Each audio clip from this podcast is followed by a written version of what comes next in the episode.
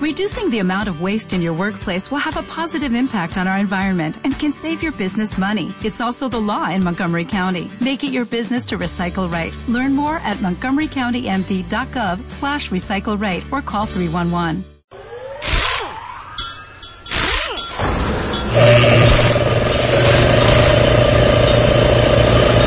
FM en la fábrica 89.5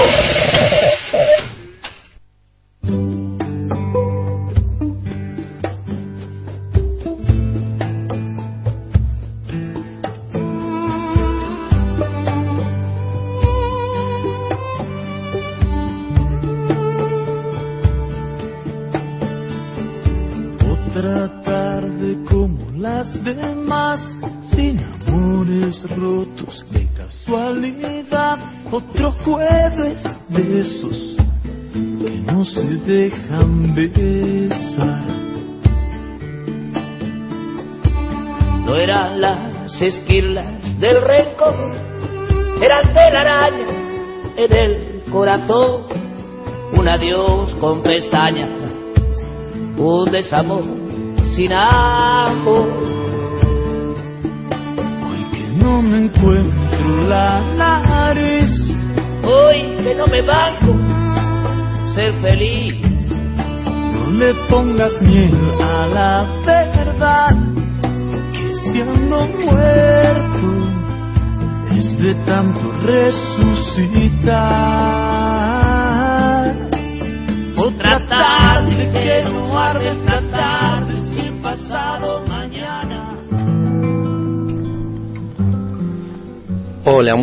noches.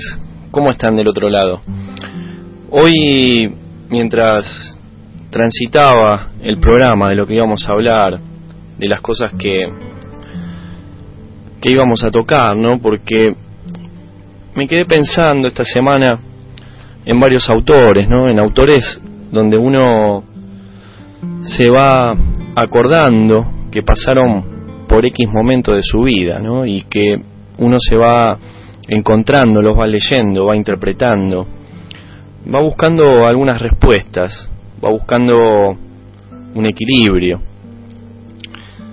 Y me ponía a pensar en todo lo que vivimos, en todo lo cotidiano que vivimos. Y dije, ¿por qué no, no dedicar este programa a aquellos escritores que se toman el trabajo de hacernos despertar una nueva esperanza cada día, ¿no? Esta esperanza sin esperanza, pero como que hay una, una cuota de, de libertad, ¿no? Este, me puse a pensar en Frank Kafka, me puse a pensar en Hermann Hesse, me puse a pensar en George Simmel, en Ernesto Sábato, en Miguel de Unamuno. Escritores que han compartido noches conmigo.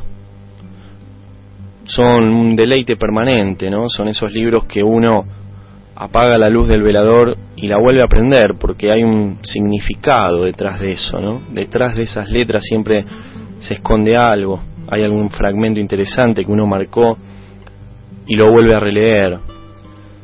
Y a medida que pasan los años, toma de nuevo el libro y se encuentra con otras cosas, porque la realidad de uno es distinta. Kafka nos sumerge en un mundo prácticamente de fantasía, de lo irreal, pero también de muchas cosas cotidianas. Uno de los libros más importantes y que aquellos que no lo leyeron los invito a que los busquen en las bibliotecas de las escuelas, en las librerías, que es la Metamorfosis, donde el autor principal, Gregorio Samsa, se transforma en un bicho, ¿no? En un bicho de ciudad, del trabajo. El mundo lo consume, como así muchas veces nos consume el propio mundo, ¿no? Este mundo tan tan tecnológico que a veces nos deja poco espacio para poder ir a lo natural, para encontrarnos con la naturaleza, para encontrarse con uno mismo. Cuando pienso en Kafka pienso como un pesimista esperanzado y como un hombre de un gran talento, así como los escritores que nombraba anteriormente. Espero que, el programa de hoy sirva para encontrarnos mutuamente, que nos sirva a ustedes, que les sirva a ustedes, que me sirva a mí también, porque uno no sabe por dónde va a arrancar y no sabe por dónde va a terminar. Mientras revisaba un poco la biblioteca de mi casa, buscaba en algunas cajas estos autores, ¿no? Que están ahí, están a mano, ¿no? Siempre que hay que hacer una consulta aparecen o parece que me estuvieran dictando ciertas cosas. Kafka tiene otro libro también, entre otros, ¿no? Consideraciones acerca del pecado, cuadernos en octava, donde mezcla su estilo maravilloso ya de por sí. La, naturalidad de la fantasía y la realidad, eh, ese aire distinto, ¿no? Que tiene sus obras entre lo activo y lo real. Y él en cuadernos en octava hace un, opone, mejor dicho, de manifiesto, su modo reflexivo de ver la vida y su incansable ensoñación de, de alegorías e imágenes crípticas, ¿no? Em, este texto busca de alguna manera evidenciar la esencia de las cosas. Por eso en consideraciones acerca del pecado en este libro, podrá, pondrá, mejor dicho, de manifiesto el sufrimiento, la esperanza y el camino a través de sus personajes. Y me pareció algo interesante también para, para poder compartir, donde él habla del dolor, habla de la esperanza, y del camino verdadero, ¿no? Después vamos a compartir, cuando cerremos el primer bloque, una, una charla que dio Ernesto Sábato, hablando sobre las utopías, ¿no? sobre todo lo que nos cuesta llegar a lo natural. Em, es una, una conversación que hay que prestar atención, que hay que dejarse llevar por este gran escritor. Pero para arrancar, como lo planteaba de alguna manera al comienzo de la charla, vamos a empezar por Kafka. Él habla en consideraciones sobre el pecado, habla sobre el dolor, la esperanza y el camino verdadero. Dice, el camino verdadero pasa por una cuerda que no está extendida en lo alto, sino sobre el suelo. Parece preparada más para hacernos tropezar que para que siga su rumbo. Todos los errores humanos son fruto de la impaciencia, ¿no? Esta impaciencia que tenemos sobre el tiempo o que corremos definitivamente sobre un tiempo que muchas veces es ficticio, ¿no? Y empieza a hablar de esto, ¿no? Todos los errores humanos son frutos de la impaciencia, interrupción prematura de un proceso ordenado, obstáculo artificial levantado al derredor de una realidad artificial. Y dice él, dos pecados capitales existen en el hombre a partir de los cuales se engendran todos los demás, la impaciencia e indolencia. Fue a causa de la, la impaciencia que lo han expulsado del paraíso, dice él, ¿no? Al que no puede volver por culpa de la indolencia aunque quizás no existe más que un solo pecado capital, la impaciencia.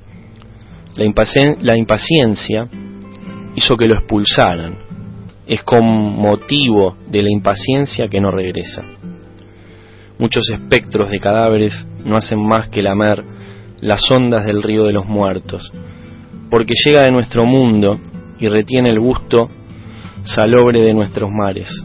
Entonces el río, detenido por el asco, se pone a correr hacia atrás y empuja a los muertos de vuelta a la vida. Más allá ellos están felices, entonan himnos de gratitud y acarician las aguas perturbadas.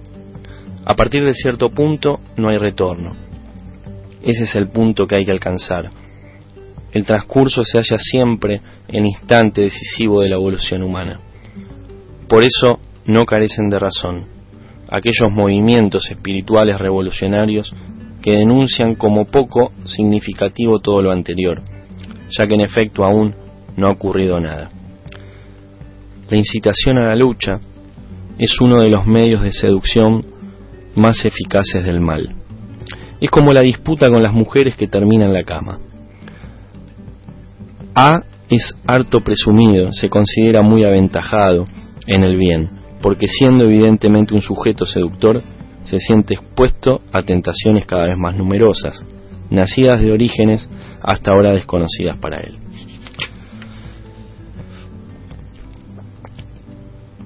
Kafka habla como que esta vida nos parece intolerable, ¿no? Muchas veces, y que somos intolerables por las cosas que nos van pasando, por la falta de tiempo, por la falta de comunicación, por falta de espacios. Y todas estas cosas que, que van planteando, ¿no? Todas las cosas que, que nos va diciendo, las intenciones con las que hacemos las cosas, el buscarse, ¿no? El hallarse, a uno mismo. O como esa frase que es tan vulgar, pero que muchas veces carece de significado porque no le damos la interpretación que tiene que tener en esa frase de conócete a ti mismo, ¿no? El conocerse. Y a veces viajamos a ciertos lugares o viajamos en lo cotidiano y vemos que somos otros somos casi personajes inventados, ¿no? Mientras hablo con ustedes, mientras comparto un mate, veo la observación que muchas veces no, no las puedo ver, ¿no? Como los objetos, los libros, lo que nos pertenece, lo que nos hace bien. Kafka dice que el autocontrol no lo convence y que muchas veces el autocontrol tiene que ver con, con no poder actuar, ¿no? con no poder tomar una decisión. Tal vez en ese autocontrol viene de por sí algo que uno no quisiera decir. Pero tal vez uno es como un gladiador contra sí mismo y en algún momento del día lo dice, ¿no? El espejo, el famoso espejo, ¿no? Lo que vemos y que y por miedo no lo queremos decir, las devoluciones que hay.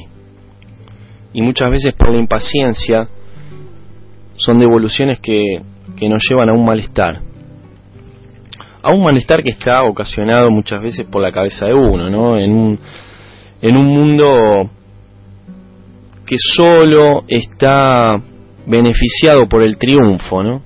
Por los títulos, por lo que tengo, pero no por lo que soy.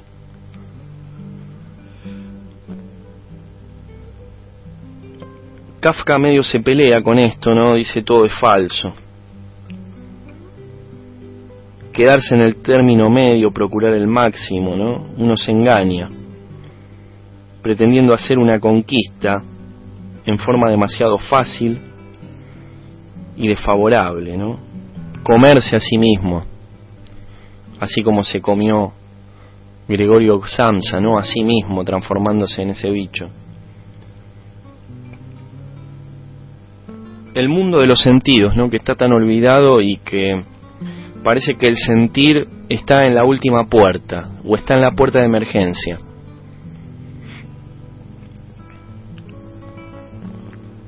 Y esto que hablábamos con Zambayoni, ¿no? Todos tienen un plan B. Ese plan B que nos intoxica, ¿no? Yo a veces cuando leo o cuando hablo con, con algunas personas que saben un poco más que yo o, que me pueden dar otra opinión, otra mirada. Cada uno tiene como un, como algo preparado para salir de ciertas penumbras, no pasajeras. Pero hay que ver cómo salimos, porque no todos los bondis van a la misma dirección, ¿no?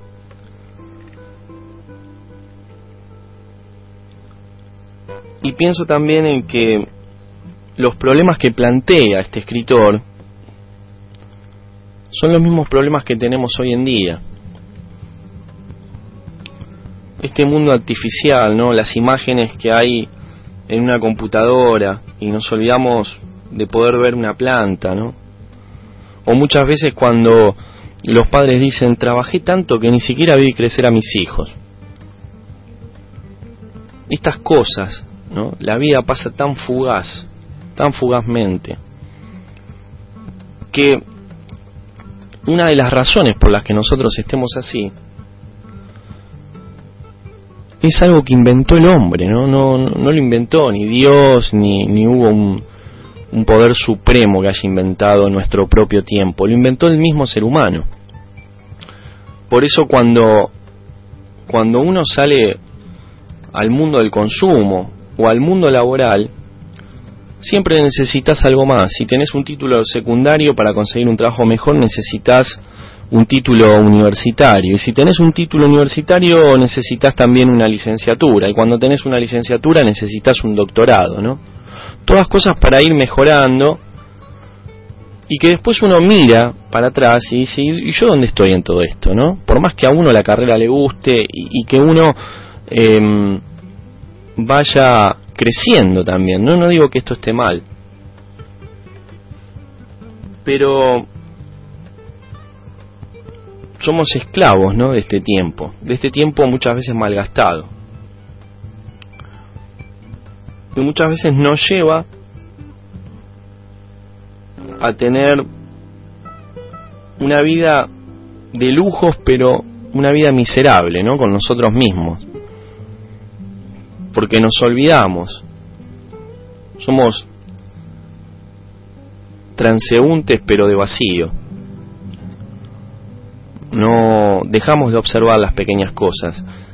Y mm, leí un libro que hablaba sobre las infancias, que generalmente los chicos que son más puros que nosotros y no están tan contaminados con toda la mierda que, que nosotros transitamos día a día, pueden observar un poco más, ¿no? Por eso la pregunta, la duda, ¿no? Ellos preguntan siempre. Pero ven lo que pasa alrededor, ¿no? Observan más la naturaleza que nosotros.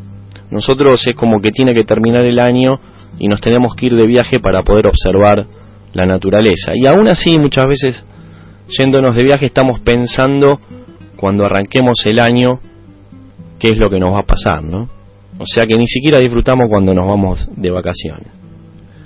Em, esto no, que estoy diciendo no lo quiero hacer como algo terrible, ¿no? Pero digo, muchas veces pasa, o, me pasa, ¿no? Em,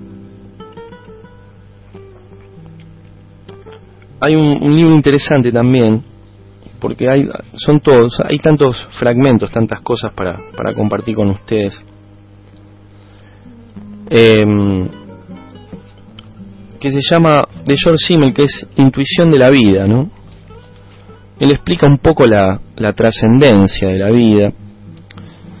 Ese fue profesor de filosofía en Berlín y Estrasburgo. Y según él, toda filosofía es una concepción del mundo. Su pensamiento calificado de criticismo relativista fue influido poderosamente por Kant y aún por Hegel. Es el creador de la llamada metafísica de la cultura, crítico de la subordinación de la cualidad a la cantidad, describió la transformación de los valores en valores de mercado, defendiendo la esencia del dinero en paralelo a la esencia, ¿no? Y mm, habla también sobre la producción capitalista del hombre con las cosas. Pero él dice algo acá importante. Este libro lo escribió rápidamente, él estaba sufriendo una enfermedad, ya tenía los días prácticamente contados. Y escribe este libro Intuición de Vida, ¿no? Yo traté de sacar algunos fragmentos que ya los tenía marcados y que me parecieron importantes para no entrar a hablar de, de la filosofía a, nivel este tan tan profundo, ¿no? Sino sacar ciertas cosas que abarcan el tema de hoy, ¿no? Que estamos hablando estas transformaciones de, de lo que nos hacemos, ¿no? De, de los bichos de ciudad. Dice la vida y sus límites, la superación de los límites, reflexión sobre el tiempo, la condición antinómica de la vida, el devenir y la forma. La vida es más vida y más que vida. La posición del hombre en el mundo está determinada por las circunstancias de que dentro de toda dimensión de sus propiedades y de su postura se halla en todo momento entre dos límites. Eso se presenta como una estructura formal de nuestra existencia, estructura que en sus diversos sectores, ocupaciones y destinos se llena en cada momento de un contenido siempre distinto. Nosotros sentimos que el acervo y valor de la vida y de toda hora se hallan entre una medida más alta y otra más baja, de importancia, suficiencia y moralidad. Toda idea entre una medida más cuerda y otra más insana. Toda posesión entre una medida más extensa y otra más reducida. Todo acto entre una medida mayor y otra menor nos orientamos constantemente, sino con conceptos abstractos, por un sobre nosotros y un debajo de nosotros, por un a la derecha y un a la izquierda, por un más y un menos, por un más firme o más suelto, por un mejor o un peor. El límite hacia arriba, hacia abajo, es nuestro medio para orientarnos en el espacio infinito de nuestros mundos pero por el hecho de que siempre y por doquier tengamos límites, somos también límite nosotros, pues en tanto todo contenido de vida, sentimiento, experiencia, obrar, idea, posee una, intensidad y un color determinado, un determinado lugar en cualquier orden de cada uno, de ellos prosigue en todo momento una serie en dos direcciones, hacia sus dos polos. Por eso el contenido mismo participa de cada una de estas dos direcciones sucesivas que chocan en él y que él limita. Las realidades, las tendencias, las ideas, que son más y un menos. Un allende de nuestra hora, de nuestro aquí y de nuestro así. Puede parecer bastante oscuro y fragmentario, pero da a nuestra vida los dos valores que se complementan bien a menudo estén en colisión la riqueza y la determinación, pues estas series que nos delimitan y cuyas direcciones particiales delimitamos nosotros, forman una especie de sistema de coordenadas mediante el cual se determina, por decirlo así, el lugar de todo sector y de todo contenido de nuestra vida. Y él habla de de la unidad que somos, ¿no? Después me voy a ir a, otro escritor, que es Miguel de Unamuno, que él escribe del sentimiento trágico de la vida, ¿no? Es un, un escritor español, muy valorado también por Sábato, un hombre que te sorprende, ¿no? También en cada fragmento, como decía Sábato, ¿no? Hay que tener cuidado con los genios porque muchas veces se hacen los muertos. Porque claro, la, el escritor no está, pero sus obras que nos llevan a lo cotidiano y que nos llevan a esta crisis que tiene el ser humano de lo que es la vida y de lo que es la existencia también. Por un lado, del sentimiento trágico de la vida en los hombres, ¿no? Y en los pueblos, que es la obra que se basa de Unamuno él habla del hombre de carne y hueso, el que nace, el que sufre y el que muere, ¿no? Y lo resalta él. Sobre todo muere.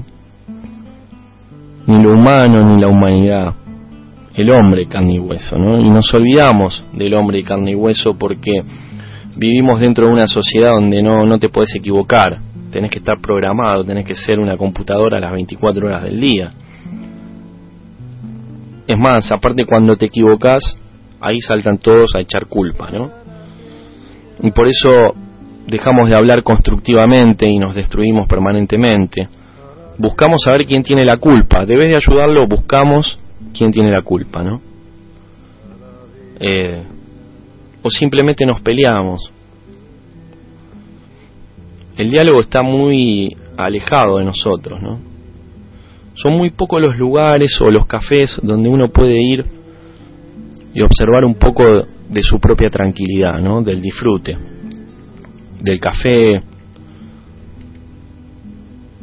de ver a los transeúntes, pero caminar caminar con alegría, ¿no? No con los hombros caídos y estar permanentemente en esta cosa, ¿no?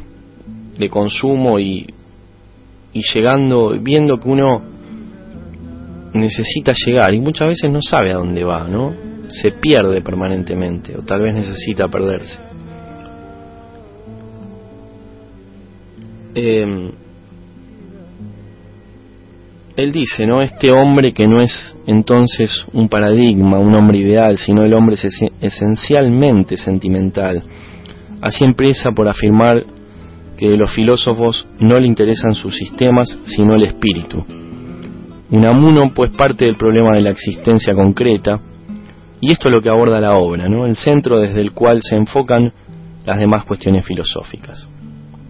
Miguel de Unamuno nació en Bilbao en 1864 y murió en Salamanca en 1936. Su actividad intelectual se extendió por muy diversas disciplinas, filosofía, ciencias sociales, lingüística, literatura, vida y obra se hallaron en él siempre indisolublemente asociadas. En 1912 publicó Del sentimiento trágico de la vida, el profundo análisis de conciencia que sigue siendo un punto de partida para cualquier indagación sobre la condición humana. Algunas cosas que son muy interesantes de acá, de este libro, y donde habla del hombre de carne y hueso. Él dice que no hay, no hay cosa más extraña que el ser humano, ¿no? no y habla, ¿no? Que, que, el ser humano eh, está perdiendo ciertas cosas, ¿no? Se está volviendo, tal vez como decía José Ingenieros, un hombre de, pensamiento básico, ¿no? De pensamiento pobre. Hay un libro que de José Ingenieros que se llama El hombre mediocre, que es un libro también que los que los invito a leer, que se consigue en cualquier librería. Y, él habla de esto, ¿no? José Ingenieros, un, un gran escritor argentino también. Y dice Unamuno refiriéndose, refiriéndose a la humanidad. Ni lo humano ni la humanidad, ni el adjetivo simple ni el adjetivo eh, sustantivo, sino el sustantivo concreto, el hombre, el hombre de carne y hueso, el que nace, el que sufre y muere. Sobre todo muere, el que come y bebe y juega y duerme y piensa y quiere, el hombre que se ve a quien se oye, el hermano, el verdadero hermano.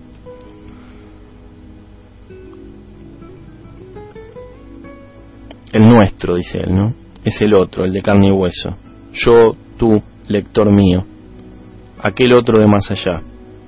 ¿Cuántos pisamos sobre la tierra? Y este hombre concreto de carne y hueso es el sujeto. Y él, supremo objeto, a la vez de toda filosofía. Quiéranlo o ciertos sedientes filósofos. En las más de las historias de la filosofía que conozco, se nos presenta a los sistemas como originándose los unos de los otros y sus autores. Y va a hablar también sobre el alma humana del hombre, sobre el sentimiento, que alguna vez también lo, lo propuso Gess, esto, ¿no? Del sentimiento del alma, de, de lo espiritual. Tal vez, obviamente, no podemos estas cosas que, vamos leyendo, hay muchos escritores que están influenciados por la filosofía oriental también, ¿no? que, es algo también muy interesante. Em, el hombre de carne y hueso, me quedé pensando en esto, ¿no? Y lo que habla él del mundo, que él dice, el mundo es para la conciencia, o mejor dicho, esto para esta noción de finalidad y mejor que noción sentimiento, este sentimiento teleológico, no nace sino donde hay conciencia. Conciencia y finalidad son la misma cosa en el fondo. Dice él, y sucede que a medida que se crea menos en el alma, es decir, en su inmortalidad consciente, personal y concreta, se exagerará más el valor de la pobre vida pasajera. Porque tal vez como decía, como dice, ¿no? La, la canción de las pelotas, pasajeros, ¿no? que dice todos somos pasajeros en este show. A veces, cuando uno nace o cuando es adolescente, piensa que, que nuestros padres tienen todas las respuestas, ¿no? Y sin embargo, están muchas veces a la deriva como podemos estar nosotros. Y mm, estos escritores hacen otra observación, porque estuvieron también en la deriva,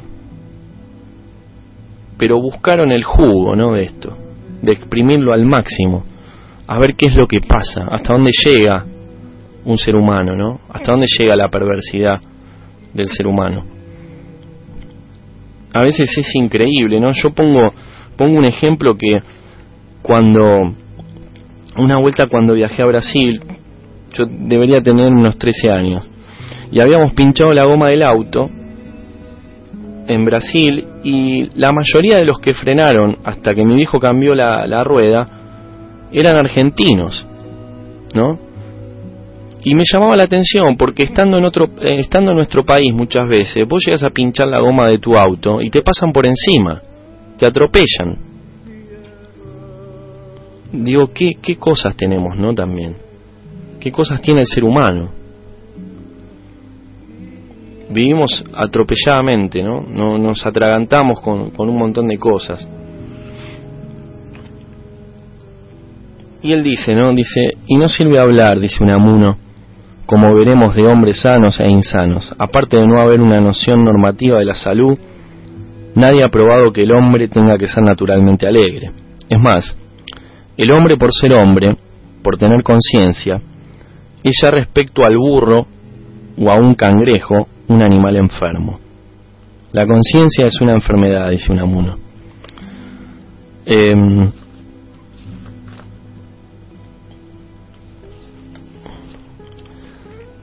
es increíble que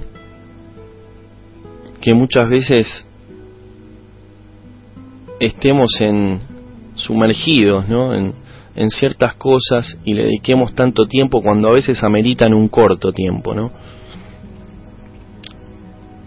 hoy me ponía a pensar un poco en el año que, que estamos todos viviendo o en los años ¿no? y, y parece mentira que ya estemos en agosto ¿no? y digo ¿Lo hará uno también un poco así, que pase tan fugaz? ¿O es la misma masa la que te lleva, no?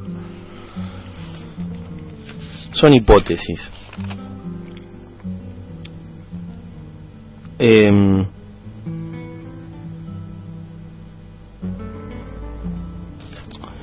voy a pasar a otro autor, que es Ernesto Sábato, donde habla de hombres y engranajes. Y él se plantea, ¿no? De, acuerdo a algunas crisis que él tiene de lo que es la humanidad y de lo que es también el mundo, de lo que es lo visceral, ¿no?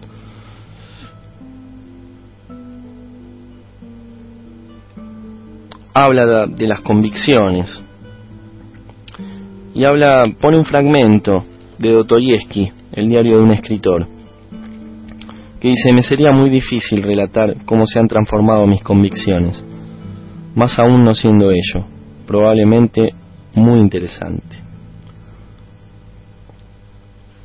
Eh, dice Ernesto Sábato cuando, cuando arranca este libro, ¿no? Tiempos modernos y claudicaciones humanistas son los dos ejes sobre los que argumentan las preocupaciones filosóficas de Ernesto Sábato en este texto fundamental de su escritura. Ernesto Sábato analiza la crisis que atraviesa la cultura moderna, rastreando las causas del nihilismo existencial en el que ha caído la humanidad hipnotizada por el progreso fugaz, ¿no? La, eh, la despersonalización y la falta de solidaridad, ¿no? Em, habla sobre los avances de la ciencia, la dramática preocupación por lo económico, ¿no? La creciente idolatría de la técnica y la explotación del hombre por el hombre. Y habla también de, de la insatisfacción. Eh, él dice, ¿no? Refugiarnos en esos espacios donde nos permitan usar también no solamente la, imaginación, pero poder ver otras cosas, ¿no? El hombre como creador. Em, y esto que yo les hablaba, ¿no? Es, es increíble a veces sentarse a tomar un café y uno está hablando con alguien y la otra persona o se encuentran dos amigos, hola, ¿cómo te va? Y de repente surge el celular. Y ahí ya se termina, ¿no? La mitad del diálogo, porque hay otro objeto de por medio, ¿no? En esta interferencia de la comunicación.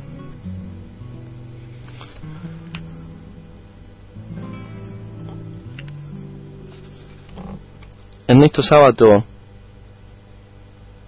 habla de, del mundo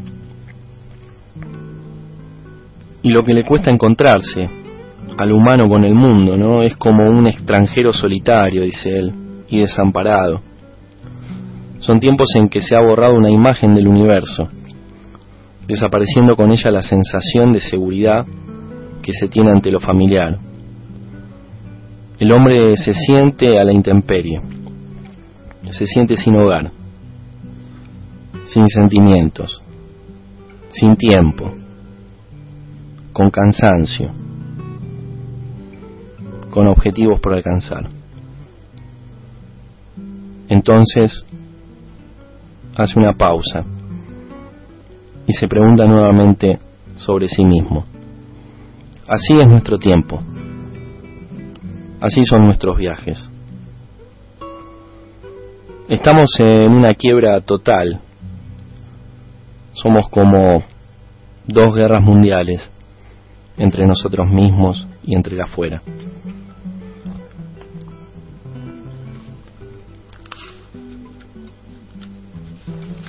Buscamos la esencia humana, pero no el valor humano. Y pensando sobre esto, pensé también en una gran persona y, y en una anécdota, ¿no? De, Teresa de Calcuta, que para los que no saben era una, una mujer que que se dedicaba a la, sanidad del ser humano, ¿no? A la sanidad del ser humano. Y donde además bañaba a los leprosos, ¿no? Una mujer dedicada a esa vida. Y en una campaña política, una diputada la va a visitar. Y se había quedado tan maravillada por lo que estaba haciendo, ¿no?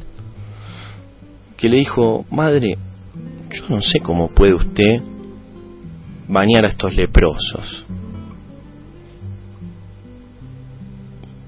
Yo veo a alguien, dice, en la calle durmiendo en el suelo y no, no podría ofrecerle algo o no podría levantarlo de la calle, ¿no?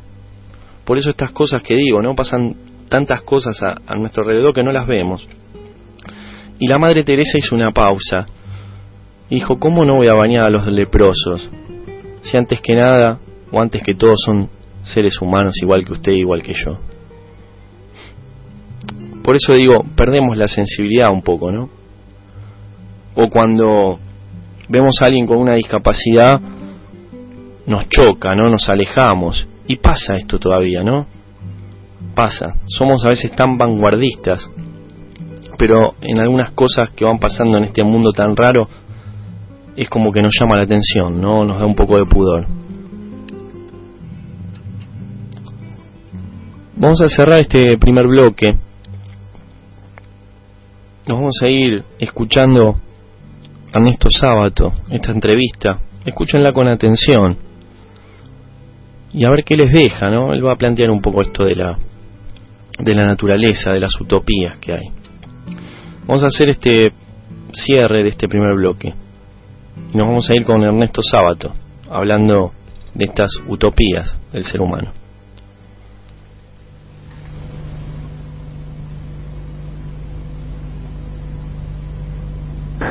Cuando iba en la camioneta para cuando íbamos a grabarlo, por momentos pensaba que me pregunté eso, ¿para qué las personas se graban unas a otras para dejar registro de esto, de aquello? Las hormigas no deben hacer eso.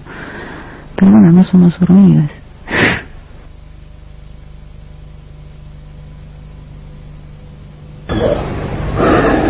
Se me diría esta cosa y cuando quiera la bueno, estamos en la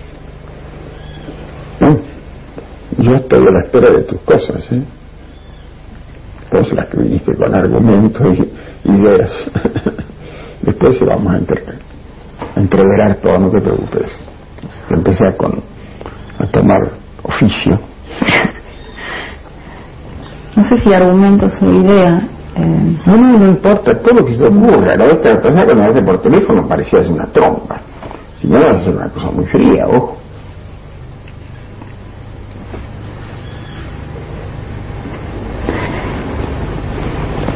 Museo dice como con la pintura, ¿no? Que uno dice que es un boceto, y luego el boceto es mucho más importante que lo que pintas con todo cuidado y demás. Cierto eso, hay más espontaneidad. ¿Esto forma parte ya de la grabación?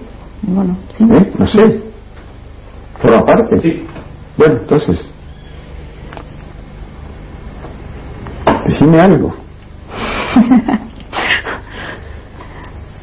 bueno, es un montón de tiempo que hablamos pero bueno, espero tu, tengo interés en que vos desarrolles la, o que desarrollemos en un diálogo las cosas que vos me habías este, transmitido por teléfono, la idea más o menos, cómo consistiría, en qué consistiría, pues yo de reportaje estoy apto. Y yo de reportajes no sé nada. No, mejor. Supongo que El sí. reportaje es una de las calamidades de nuestro tiempo. quizá lo que más de lo que sé es escribir cartas y esto no es una carta eh, en rigor nunca he hablado demasiado cuando hablamos eh. no pero las cartas si vos haces lo que haces en las cartas las cartas kilométricas mm. que mandás este, si las haces de vida vos cobran mucha fuerza claro pero una cosa es la, la lengua hablada y otra cosa es la lengua escrita claro supongo que en mi caso o como vos muchas veces decís que hacemos las mujeres, que escribimos como si habláramos, como cuando hablamos, ¿no? Con esa, espontaneidad. con esa espontaneidad. Eh, yo cuando voy a escribir una carta, empiezo por cualquier lado, nadie me pide que suba el tono de voz, por ejemplo. Que no tenés micrófono. Claro, no tengo micrófono, mm, tengo una lapicera, empiezo por cualquier lado y después voy tomando calor. Yo sé que quiero hablar de algo entrañable. Por ejemplo, ¿tienes una idea? No, no tengo una idea. Las cosas entrañables son infinitas. No vamos a hacer nada de orgánico, digamos así, nada que sea, que esté ordenado. eh, un diálogo de esas de esos que uno suele tener con la gente, de pronto son los temas muy diversos y a veces está peleándose o diciéndose cosas todo eso le puede dar vida. Bueno, eh, yo no tengo idea, mi, y mi visión no es tal, sino que necesito tiempo. Si yo hablo ahora libremente todo lo que pueda, hacer bueno, listo. Lo único que he hecho desde que pensé que podía hacer eso, hasta que sentí que se podía hacer, cuando vos me dijiste que sí, fue pensar, hubiera querido ordenar algo, no pude, tener ningún orden, como para que ahora tuviera alguna cosa de que agarrarme que fuera, aunque sea más prolija. No, no, yo que la, tu estilo de las cartas, eso es interesante porque eh, son cartas muy escritas a la disparada con una especie de, de, de- de- vómito, digamos. Eso es lo importante, no esto es un conjunto de preguntas y respuestas. No, de ninguna No, manera. pues- Bueno, quiero hablar de cosas entrañables, Bueno, a ver, ¿cuál es? que tienen que ver con la emergencia vital en que estamos todos. Sí, Mm, que eso me interesa mucho a mí. y bueno, Yo estoy en el mismo, se lo sabes muy bien, yo estoy claro. eh, en este momento escribiendo esta especie de escribiendo esta especie de testamento espiritual o como se llame, ¿no? Es grandiosa la palabra. Pero sí, es algo así como un testamento, ¿no? Que está dirigido sobre todo a los muchachos, que son los que más van a sufrir, porque yo no puedo morir el jueves.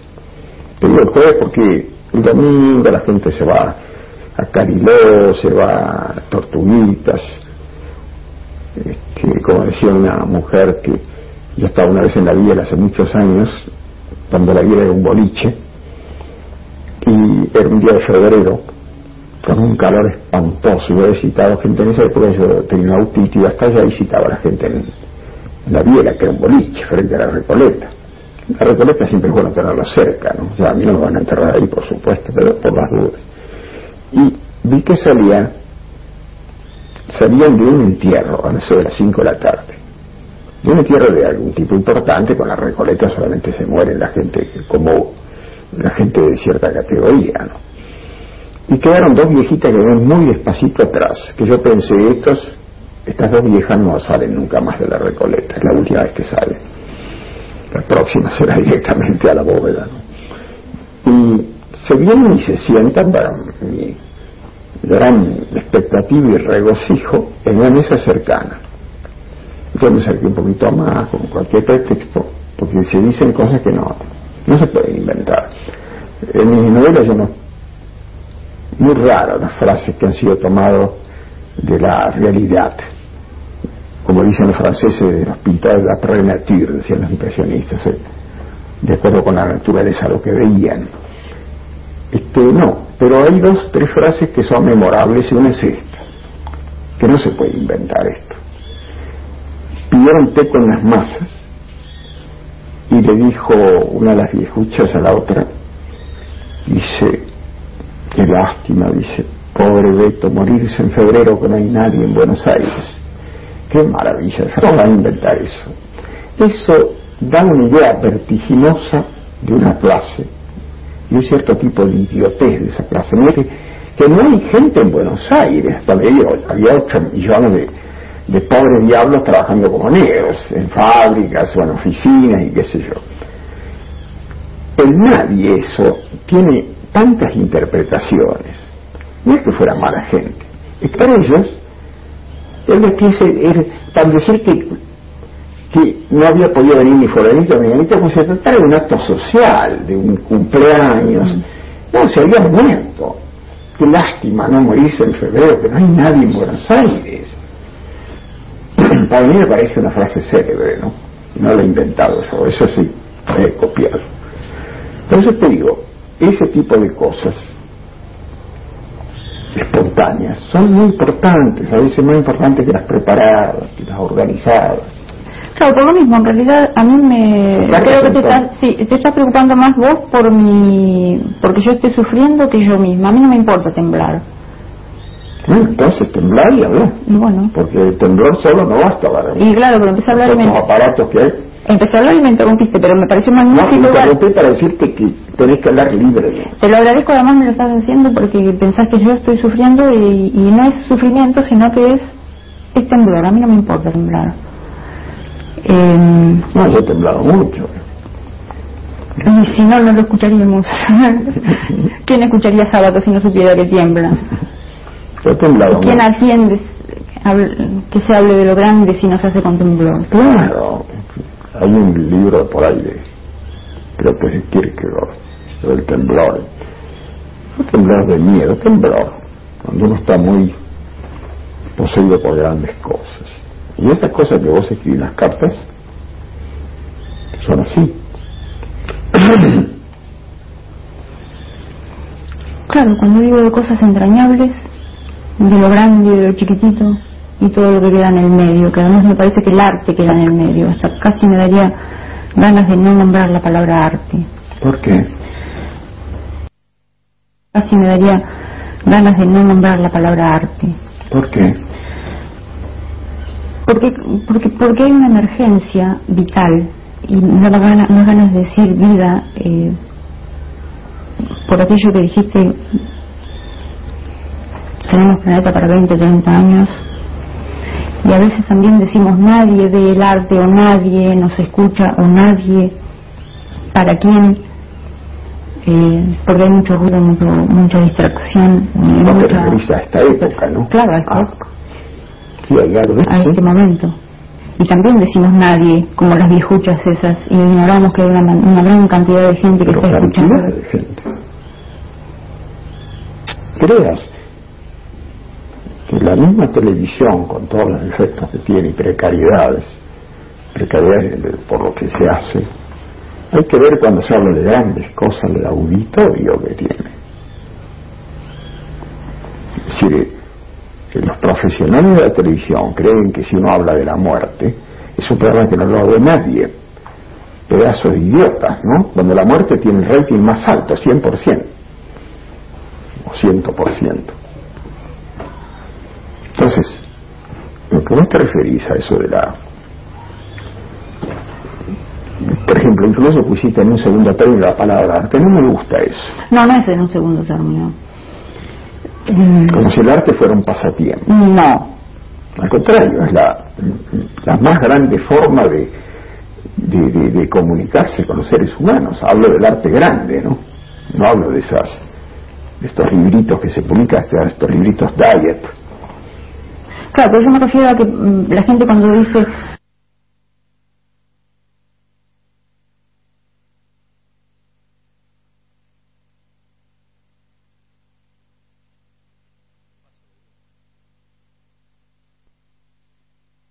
Bueno, mándame, mándame, mándame ahí, mientras.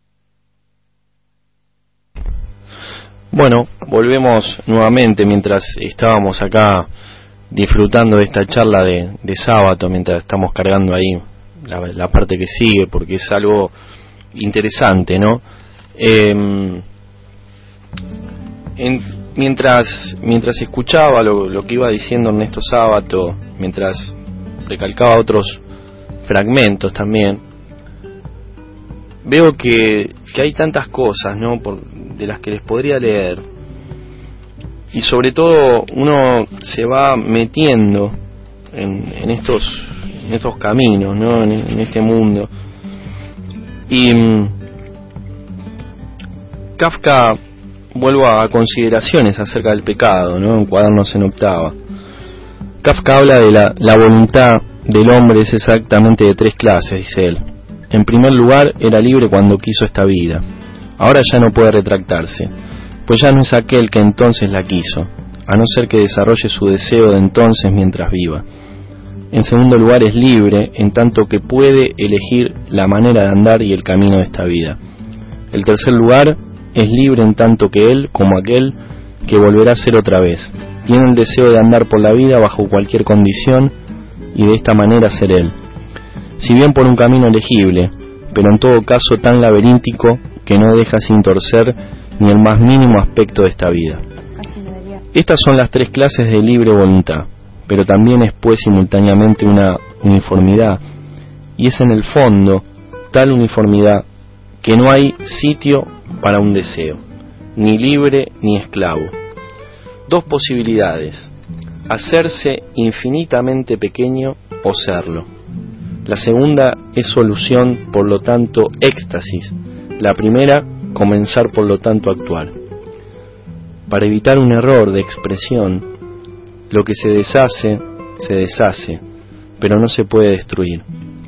Aquello que hace falta destruir muy activamente, hay que tenerlo antes muy oprimido. La primera forma de idolatría fue con certeza el miedo ante las cosas, pero junto con este miedo ante la necesidad de las cosas y miedo ante la responsabilidad por las cosas. Tan enorme parecía esta responsabilidad que no se osaba cargar con ella a ningún ente extrahumano, pues también mediante la intercesión de un solo ente todavía no habría sino no habría sido suficientemente aligerada la responsabilidad humana. El contacto con uno solo, con uno mismo. Este estaría todavía muy comprometido de responsabilidad. Por ello que se atribuyó a cada cosa la responsabilidad de sí, de sí misma. Más aún se atribuyó a esas cosas una cierta responsabilidad conciernemente al hombre mismo. Por última vez, psicología. Dos afanes para quien comienza la vida. Restringe cada vez más tu ámbito y controla incesantemente que no te ocultes, por casualidad, algún lugar más allá de tus límites. Y habla también que la humildad otorga a todos, aún al solitario desesperado, un íntimo contacto con los demás hombres. Y lo otorga de inmediato, a condición, por supuesto, de que la humildad sea total y consecuente. Nuestros contactos con el prójimo son los de la plegaria, nuestros contactos con nosotros mismos son los de la acción. De la plegaria adquirimos la energía necesaria para la acción. Kafka, ¿no? Nombre de, de letras, de mundos. Donde también habla sobre el miedo de la noche, ¿no? La insensatez, que él dice que es una palabra demasiado fuerte, ¿no? Distinguir lo que es nuestro y lo que es del adversario en las luchas eh, espirituales, ¿no? Las luchas con nosotros mismos. Somos nuestros propios adversarios cada día, ¿no? Cada día que discutimos con nosotros. Todos nosotros libramos una lucha, dice Kafka, cuando acometido por el último desafío, tiendo la mano atrás para empeñar un arma. No puedo evidentemente elegir entre varias, y si pudiera, debería tomar una ajena, dado que todos nosotros tenemos un solo depósito de armas. No puedo librar una lucha personal. Si de vez en cuando me creo independiente y no percibo a nadie cerca, muy pronto descubriré que dada la situación general no captada enseguida por mí o directamente imperceptible por mí, debía ocupar precisamente ese lugar. Lo que no excluye naturalmente que existen correos, retaguardias, francotiradores y todas las otras gamas y características del arte. Pero no hay nadie que guerree por cuenta propia. Humillación de la vanidad. Sí, pero también necesario y verdadero estímulo. Kafka en un momento gravemente enfermo y ya cuando había hablado de los, de los miedos, ¿no? de la noche, de sus temblores, le dijo a su médico de cabecera que le diera una inyección mortal, que quería despedirse del mundo, ¿no?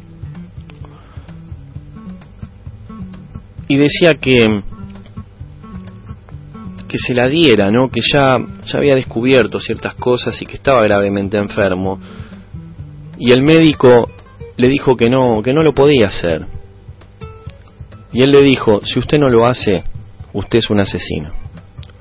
Porque ya mi sufrimiento no lo puedo escribir, no lo puedo vomitar. Y estas cosas, ¿no? Estas palabras que dicen los escritores, es que a veces tomamos conciencia de las cosas que nos pasan cuando ya estamos en el final de la carrera, ¿no? Y que tiene que ser mucho antes la toma de conciencia. Por eso no, no malgastar nuestro, nuestro tiempo, ¿no? Em, Kafka tiene tiene algo que, que es, es como un Don Quijote, ¿no? Es una cosa que, que es un tipo de, de inframundos, ¿no? eh, uno lo, lo- lo va leyendo y se encuentra con cosas asombrosas, con cosas que no, que no están fuera de moda, ¿no? Habla de lo mismo.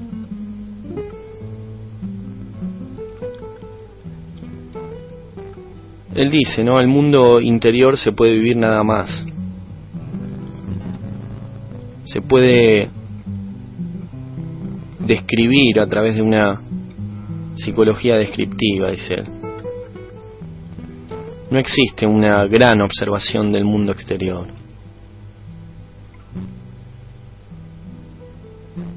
Habla sobre la descripción del reflejo, ¿no? De lo que es el mundo, el reflejo como mundo del hombre también Kafka. Y habla también del espejo, ¿no? Esto que, yo les venía diciendo. Él dice, cada hombre lleva en sí una habitación, ¿no? Es un hecho que nos confirma nuestro propio oído, cuando se camina rápido y se escucha, en especial de noche, cuando todo a nuestro alrededor es silencio. ¿Se oyen? ¿Se oye el silencio? Nuestro propio silencio. Por ejemplo, los temblores de un espejo de pared mal colgado. Se queda ahí, con el pecho hundido, los hombros caídos, los brazos colgantes, incapaz de levantar las piernas, la mirada, fija en un punto. Y uno es como un fogonero, que toma el carbón con la pala y lo arroja por la boca de la caldera encendida.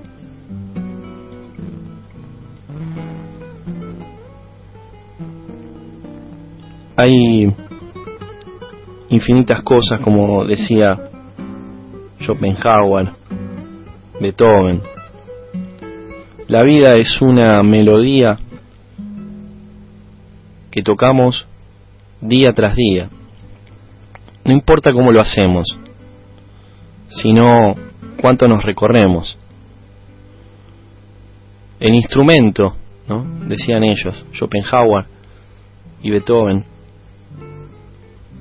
que si bien Schopenhauer era filósofo, pero era una persona que le gustaba mucho la música y que conocía algunos instrumentos, decía, ¿no? Hay que recorrernos, como el músico recorre el instrumento, ¿no? Usa las dos manos. El recorrernos, el, transitarnos, el caminar. Caminar pausados para poder sentirnos nosotros, ¿no? Cuando más nos sentimos nosotros podemos sentir a los demás también. Pero sigamos escuchando lo que nos va diciendo Ernesto Sábato.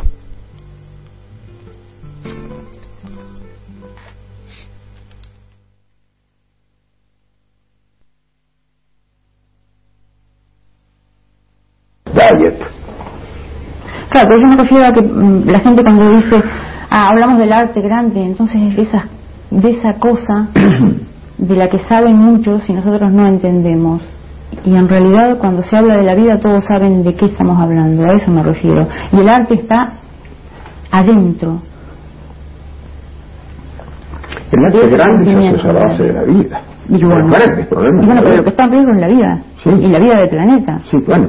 Ah, vos te referías a la, a la situación actual, sí. Este, este testamento que estoy escribiendo con perdón de la grandiosa palabra es eso. Es una cosa dirigida a los muchachos, está dedicado a los muchachos. El título va a ser Rebelión y abajo dice antes de que sea, de que sea demasiado tarde. Ahí no hay literatura en el sentido corriente de la palabra, en el sentido estúpido de esos de los libritos. ¿eh? Es forzosamente un libro de carácter que, que- que está hecha con palabras. Pero evito incluso la- la- lo que puede llamarse literatura, entre comillas. Estoy hablando en serio, de la muerte, qué esperamos, qué pasa con este planeta, qué va a pasar con los que ahora son chicos. ¿Te referías a eso? Claro. Bueno, Y bueno, estamos en un mundo en que ya no hablamos de Dios, o quien habla lo hace utilizándolo, no hay ideologías. Mm, ¿Quién busca el techo de una ideología ahora? Bueno, una cosa es que haya crisis de ideología, como efectivamente es cierto, han fracasado. No hablo de ideales, ¿eh? ideologías. Sino los ideales. Los ideales son eternos. Claro, las ideologías. Yo dije Las ideologías ideologías. son pasajeras. Mm. O sea, se habla de crisis de ideologías y es como decir, viva la Pepa ahora, y eso les permite hacer las porquerías más grandes en este mundo ya deshumanizado. No hay principios, los grandes principios son como los grandes ideales. Siempre será un ideal que no haya chicos que mueran de hambre, siempre será un ideal que no haya países oprimidos, siempre será un ideal que no haya racismo. Esos son eternos, son los grandes problemas del corazón que son eternos. Claro, pero el viva la pepa es un- un- una idea que puede tener alguien que especule, no sé cómo, no sé cómo puede darse esa fantasía de que alguien especule, alguien que vive especule cuando eh, es el, es el- el planeta el que se, el, el que se está destruyendo, pero la gente lo que siente con eso eh, instintivamente es desolación. No Se sé si la siente otra gente- vez parado. La gente puede decir la gente común, La gente. el corriente, el hombre corriente. Sí, no sé por qué el hombre corriente es el que no está en la televisión, es el que no oímos, el que no es protagónico. No, no, es hablo de ser que humano. tiene sí. algo, que tiene algo en su adentro, ¿no? Y bueno, pero yo pienso que cualquiera que tenga hijos, Bueno, por ejemplo, claro, tan simple como eso, que es la gran mayoría. no, no estoy de acuerdo. La gran mayoría, tal como van las cosas, de esta sociedad racionalizada que empezó con, con el gran capitalismo, está viviendo el momento final. El momento final. Y están como muy cómodos, eh, robando, ganando dinero como, como venga mejor. Cuando está en juego el destino de, no ya de ellos, sino de, de- de esos tipos también tienen hijos, Claro. tienen nietos. Es decir, es una época al mismo tiempo de ceguera, de egoísmo, de Y de parte de los fantasía, grandes, es de fantasía. y una especie de locura. Pero, pero de paranoia, porque hay que de con la realidad. Que tenemos y que se está desarrollando es tremenda. Claro, pero es una fantasía eso, que se especule cuando se está liquidando el planeta, porque yo no entiendo otras, otros momentos de la, de la historia. Pero claro, eso es una fantasía, un delirio, más te diría que es, sería que podría ser calificada una especie de locura, Claro, una especie de locura directamente. Es decir, son tipos ajenos a la realidad, ellos llaman realistas, un tipo que pone capitales, vamos a decir, en, en, en Afganistán o en la Argentina, es un tipo realista. En Argentina no, más bien se les da por otros países más seguros, pero se llaman realistas. ¿Qué clase de realismo tienen estos tipos si se están, están contribuyendo a la destrucción del planeta mediante sus industrias?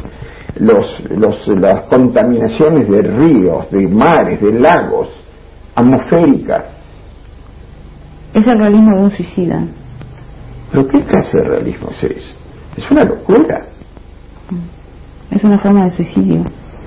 Sí, pero no creo que ellos entiendan que es un suicidio. Yo creo que están, son tan estúpidos que creen que están haciendo algo que es positivo, que es lo que hay que hacer. Pero todavía lo creen, vos crees que no, todavía si lo no, no, creen. no, no sé por- Yo so- no habría esas grandes reuniones de, de, de grandes de grandes este, hombres de estos grandes eh, yo no, no ni siquiera sentido burgués son grandes capitales luego miles miles y miles de millones de dólares si se invierte ahí si va del producto bruto nacional nada tan bien llamado como producto bruto nacional. Qué clase de realistas son esos si están destruyendo la realidad entera.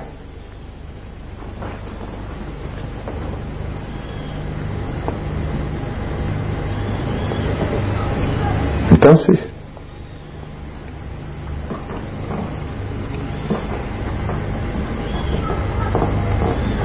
¿Y qué pasa con la, qué posibilidades tiene la gran cantidad de gente, la gente mansa pero robusta pero fuerte, que tiene hijos, que no puede dar un paso si no siente que hay futuro?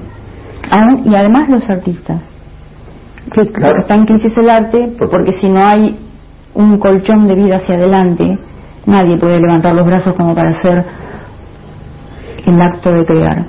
No, No. yo no estoy muy de acuerdo con eso. Son dos cosas eh, que habría que responder. Yo no creo que haya crisis del gran arte. Hay, crisis que duran 20 minutos, de estos, de estos individuos que pintan o hacen literatura, que podríamos llamar, de acuerdo con lo- el lenguaje actual, light, que sirve para pasar el rato. Mm. Es decir, hay una especie de, de vida a la pepa, de, de, que si me importa, y saca un librito que dura un mes, dos meses, y después desaparece del mapa para siempre. Yo no estoy de acuerdo, en cambio, que el gran arte, en un momento de, de colapso total de la humanidad, puede estar ausente. No, Vos me dirás, pero ¿para quién si total se va a destruir el planeta? No. Pero eso es la... destruir el planeta. No. Pero eso es la locura del artista. Volvemos nuevamente a la alcoba de los reos, ¿no? Es interesante escuchar lo que dice Ernesto Sábato. Eh, voy a, a leerles el- un fragmento de Miguel Unamuno del sentimiento trágico de la vida, ¿no? Que en realidad no es algo que él lo, lo ponga como trágico, sino que es un mero observador, ¿no? Dice, el hombre pues en su estado de individuo aislado, no ve ni oye ni toca ni gusta ni huele más de lo que necesita para vivir y conservarse. Si no percibe colores ni por debajo del rojo ni por encima del violeta, es acaso porque le bastan los otros para poder conservarse. Y los sentidos mismos son aparatos de simplificación que eliminan de la realidad objetiva todo aquello que no es necesario conocer para poder usar de los objetos a fin de conservar la vida. Y mientras lo escuchaba a sábado, estuvimos hablando en un primer momento también de- del reloj, del tiempo, ¿no?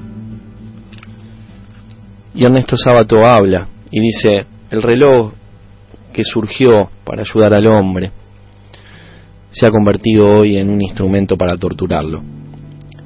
Antes cuando se sentía hambre se acechaba una mirada al reloj para ver qué hora era.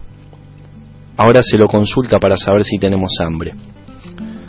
La velocidad de nuestra, de nuestra comunicación ha valorizado hasta las fracciones de minuto y ha convertido al hombre en un enloquecido muñeco que depende de la marcha del segundero.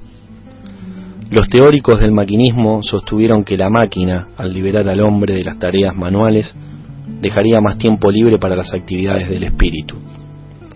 En la práctica, las cosas resultaron al revés y cada día disponemos de menos tiempo. Los patronos, o el Estado patrono, buscaron la forma de aumentar el rendimiento mediante la eh, densificación de la labor humana. Cada segundo, cada movimiento del operario fue aprovechado al máximo y el hombre quedó finalmente convertido en un engranaje más de la gran maquinaria. No nos engañemos sobre la posibilidad de escapar a ese destino. Mientras subsista la mentalidad maquinista, si en muchas regiones no se llegó aún a estos extremos, es simplemente porque no hubo el tiempo suficiente. Este es el caso de la India, la China y algunos países de Sudamérica, en que el tiempo sigue corriendo naturalmente, porque esa mentalidad no ha llegado a dominar todavía en forma total. Aquí mismo, en nuestra campaña, en algunas provincias andinas o serranas, impera aún ese sentido feudal del tiempo y del ocio, en que los hombres se rigen por el ritmo natural de los astros y estaciones.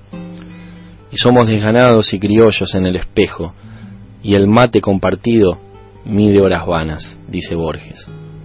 Yo mismo todavía recuerdo lo que era la pampa de mi niñez, la diferencia entre nosotros, los europeos y los hijos del país, para quienes el tiempo no existía sino para matarlo, para vivir tranquilo y despreocupado, para maldecirnos a los gringos que habíamos venido con nuestras fábricas y relojes. Pero todo eso son restos menguantes de una época condenada. Los versos de Borges son más la, expresión de su romántica añoranza que de su realidad. Porque él mismo vive en la, en la enloquecida Buenos Aires y toma té. En nuestras grandes ciudades desapareció ya esta sensación del tiempo cósmico, nuestros altos edificios nos impiden seguir el crecimiento y el decrecimiento de la luna, la marcha de las constelaciones, la salida y la puesta de sol. Nos vamos a ir con un, con un tema, vamos a dar cierre a este segundo bloque. Vamos a ir con un tema Ciudad de la Furia, cantada por Fito Páez, Gustavo Cerati y Charlie García. Uno de los músicos, uno de los artistas más genuinos, legítimos del pop mundial. Es un honor presentar aquí esta noche conmigo a Gustavo Cerati.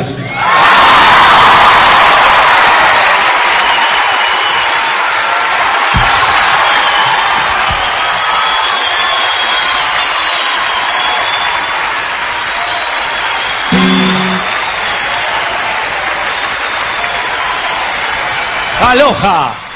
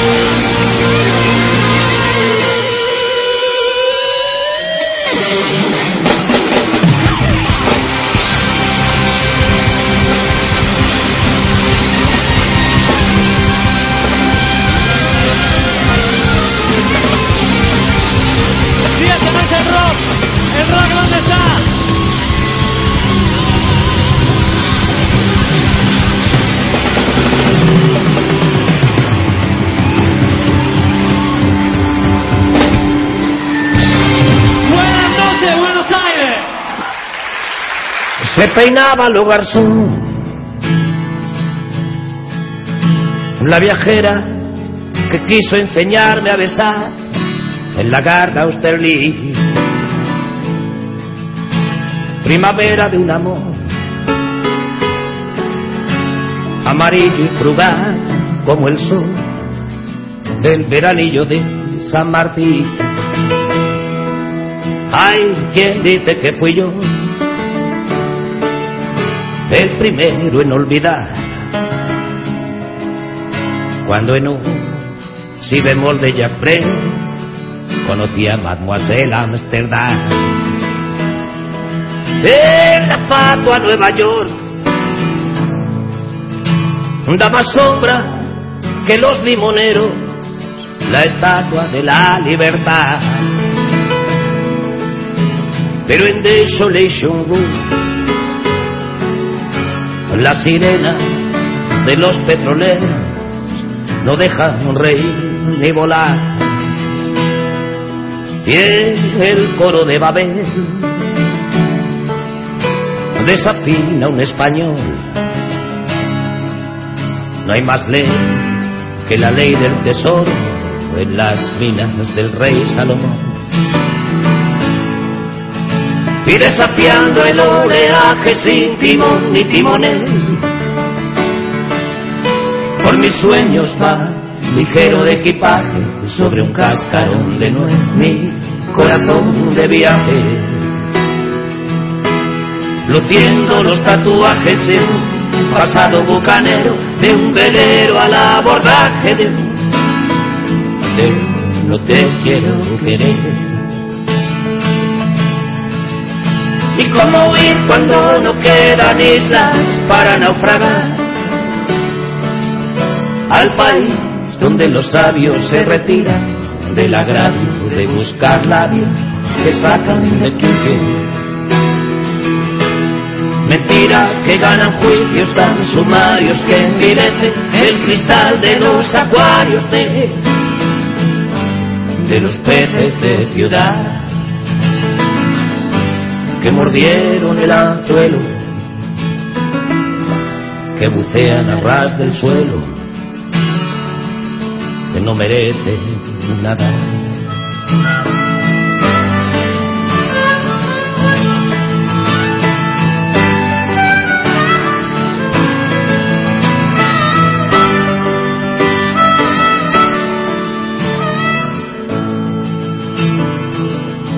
El dorado era un champú. La virtud, unos brazos en cruz. El pecado, una página web. En Comala comprendí que al lugar donde has sido feliz no debieras tratar de volver. Cuando en vuelo de dice el cielo de Madrid. Esperaba una recién casada que no se acordaba de mí. Y desafiando el oleaje sin timón ni timones, por mis venas va ligero de equipaje sobre un cascarón de nuez mi corazón de viaje luciendo los tatuajes de un pasado bucanero, de un velero al abordaje de un, liguero de mujer. Y cómo ir cuando no quedan islas para naufragar al país donde los sabios se retiran del agravio de buscar la vida que sacan de quicio mentiras que ganan juicios tan sumarios que envilecen el cristal de los acuarios de, los peces de ciudad que perdieron las agallas en un banco de borralla en una playa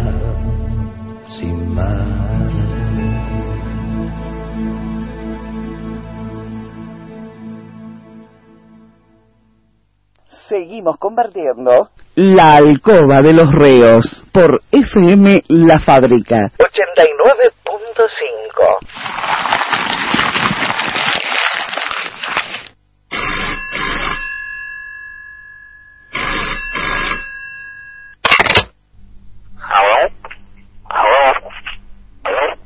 Comunicate con la Alcoba de los Reos 2057 9041. Te repito, 2057 9041.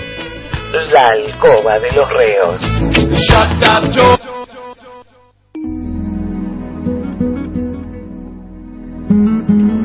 Volvemos nuevamente a este tercer bloque de la Alcoba de los Reos. Recuerden que se pueden comunicar al 20 57 90 41. Eh, vamos a sortear dos entradas para que vayan a ver a San Bayoni el 16. Así que los que quieran comunicarse con el programa al 20 57 90 41 los va a atender el operador y tienen que darme el nombre, el apellido y el DNI. ¿eh? Así que mm, ya con eso quedan registrados para el 16 que se va a estar presentando San Bayoni en, en Lomas de Zamora, en Avenida Mex. Em, otra cosa, ¿no? Que, que volvía y que, que pensaba, ¿no? Kafka dice algo, algo asombroso, ¿no?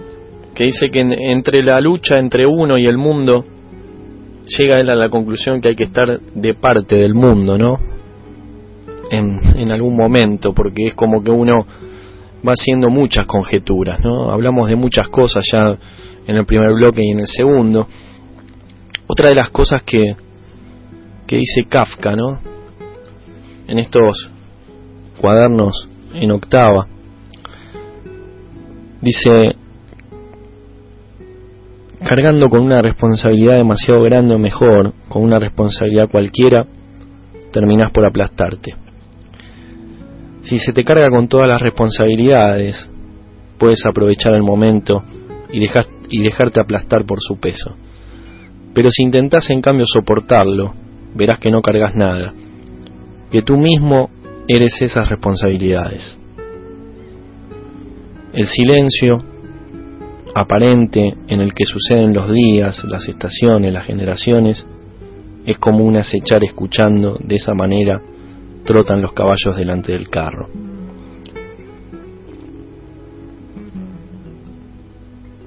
La lucha, ¿no? Que habla él.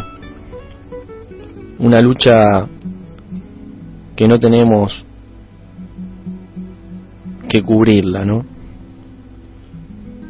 Sino una lucha que, que nos permita descansar un poco en la búsqueda, ¿no?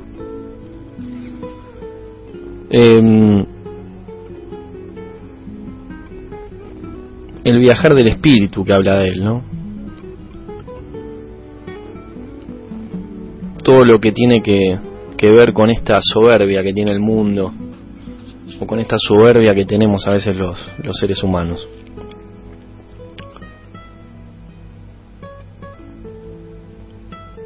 Todos los fragmentos que le fui leyendo, ¿no? De, de gente que, que ha transitado y ha buscado este camino, ¿no? Este camino tan largo que tenemos todos los días y que muchas veces tenemos nuestros altibajos, ¿no? Pero vivimos en un mundo que que nos devora, ¿no? Pero tenemos también los pájaros, la noche de la luna, ¿no? Que, que nos deslumbra siempre, los árboles, la naturaleza, el fuego, cosas que no podemos dejar de hacer, ¿no? Lo- cosas que necesitamos y que a veces nos olvidamos, ¿no? La libertad.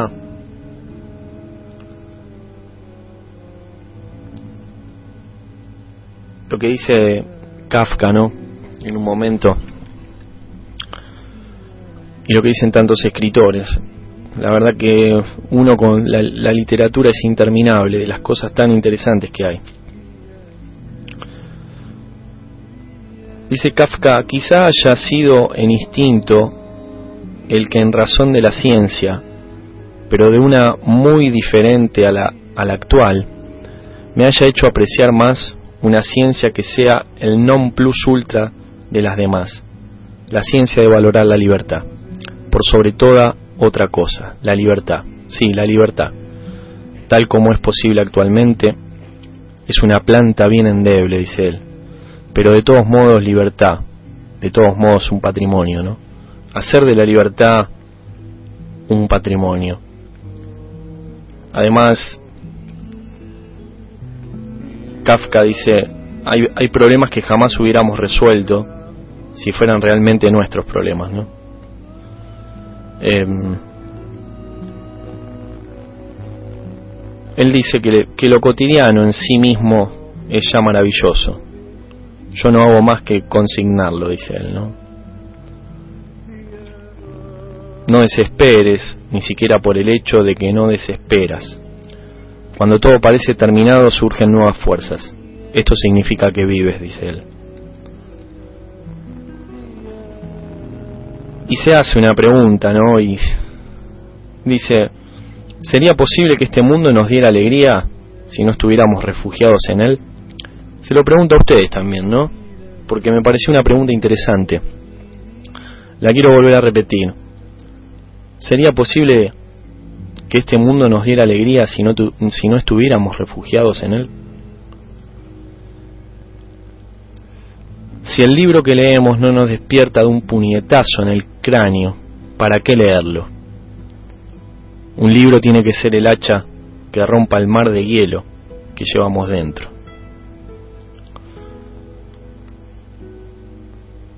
Todas estas cosas, todo el conocimiento, la totalidad de las preguntas, las respuestas que hay, ¿no?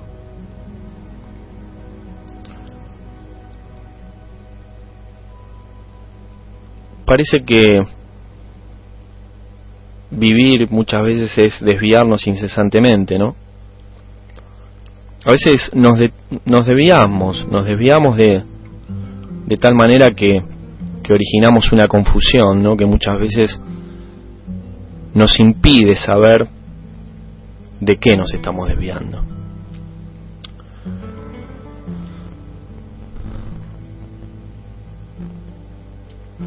Kafka dice tantas cosas que sobre todo nombra la noche, ¿no? La noche es el lugar refugio para pensar. Solo a veces de noche, cuando vuelve tarde de alguna fiesta, sus vestidos parecen raídos ante el espejo, deformados, sucios, ya observados por demasiada gente y casi impresentables, dice Kafka.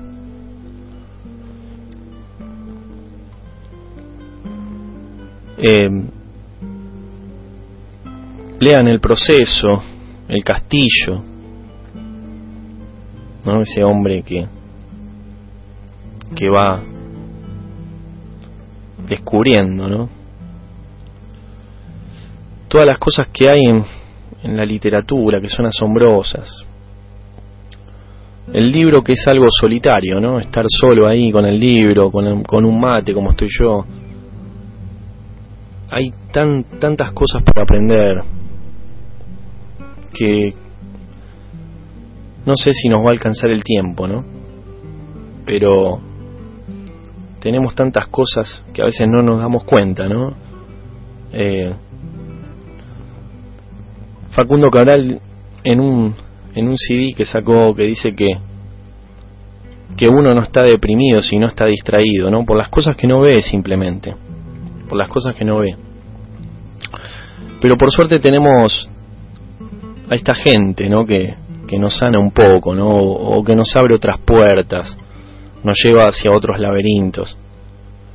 Eh, no sé, puedo decir que desde mi humilde experiencia y siendo un humilde lector, fue gente que fueron escritores que ayudaron, me ayudaron sin darse cuenta, ¿no? Como han ayudado a tantos otros. Eh, Él dice en una parte de, de su libro El Castillo, por más que animes tanto como quieras a alguien que tiene los ojos vendados a mirar a través de la venda, no verás jamás, no empezará a ver más que desde el momento en que se quite la venda, ¿no? Y a veces caminamos con varias vendas, ¿no? Por, por lo cotidiano, desde que subimos al colectivo hasta que vamos a nuestro trabajo, hasta que volvemos a nuestra casa, ¿no? Y a veces es como que no, no tenemos o nos olvidamos del cable a tierra, que también está bueno, que puede ser el un hobby, ¿no? Que puede ser un libro, que puede ser, ¿por qué no?, irse a tomar un café solo, ¿no? Que a veces yo digo que en los bares tendría que haber también, debe de poner una mesa con dos sillas, tendría que haber una mesa con una sola silla, porque a veces uno desea ir solo también, ¿no? Eh, hay tantas cosas, quedan tantas cosas por conocer, por eso digo, ¿no?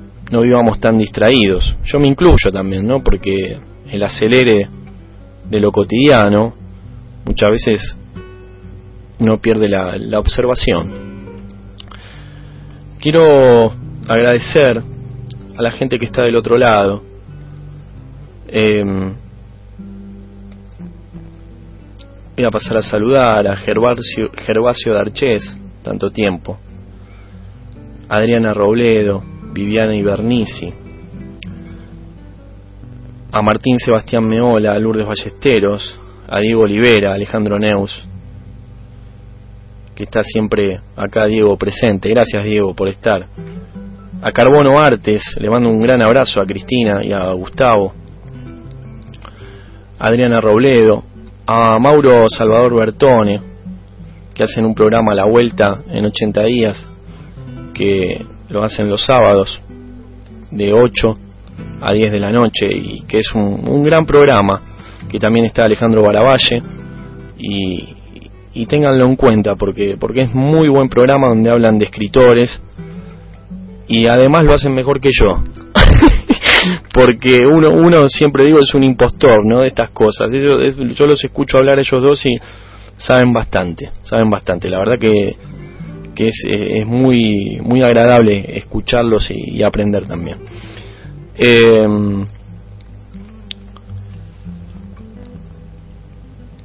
agradecerles a todos por estar del otro lado. Acá hay algo que nos escribe también Lourdes Ballesteros. Lindo tema para hablar, Reos. Estamos últimamente tan alejados de nosotros mismos por culpa del consumo y del maldito mundo artificial en el que estamos siendo programados día a día. Besos, Reos. Bueno, muchas gracias. Gervasio Arches, un gran oyente. Leí de Kafka y de la metamorfosis, sin duda, es como ustedes dicen, frente a una realidad, no somos lo que tenemos que ser. Vivimos disfrazados de otros seres. Si seríamos nosotros mismos por naturaleza, estaríamos muertos. Sí, en algunas cosas puede ser, ¿no? Este, esto que vos decís es interesante. En, en realidad, buscarle un, un, sentido a la vida, ¿no? ¿Qué sé yo? Como dice Unamu, ¿no? Es el, el, sentimiento trágico, de alguna manera, por llamarlo. Si bien hay, hay cosas que son muy positivas dentro de la vida, que son momentos casi fugaces, ¿no? Este, hay algo que, que dice Dolina que me pareció me pareció interesante, que él dice que uno a veces se olvida de que se va a morir cuando en realidad recupera la sensibilidad o, o cuando cuando se enamora o cuando siente o cuando ve un atardecer, ¿no? Ahí se da cuenta que, que está la vida, ¿no? O, que va por ahí. Eh, iba a pasar a voy a pasar, mejor dicho, a los mensajes del blog, que fue la entrevista con Zamballoni, ¿no? Muy buena entrevista, Reo es un genio Zamballoni, saludos Estela, bueno, muchas gracias Estela. Qué buena entrevista, Reo, los admiro mucho, mis respetos y saludos a Zamballoni. Saludos y besos Erika de Lanús, bueno, saludos Erika. Dice, bueno, Damián no pudo venir porque estuvo con el tema de, de venir de Capital, que fue, la verdad fue un bardo, así que bueno, también te mandamos un abrazo y ya el jueves que viene va a estar con nosotros. Vamos a ver si, si preparamos algo más adelante sobre, sobre historia. Tanto vos, Martín, como Damián son excelentes entrevistadores. Bueno, gracias. Sigan así, un beso grande a cada uno, Droguemo. Acá otro mensaje.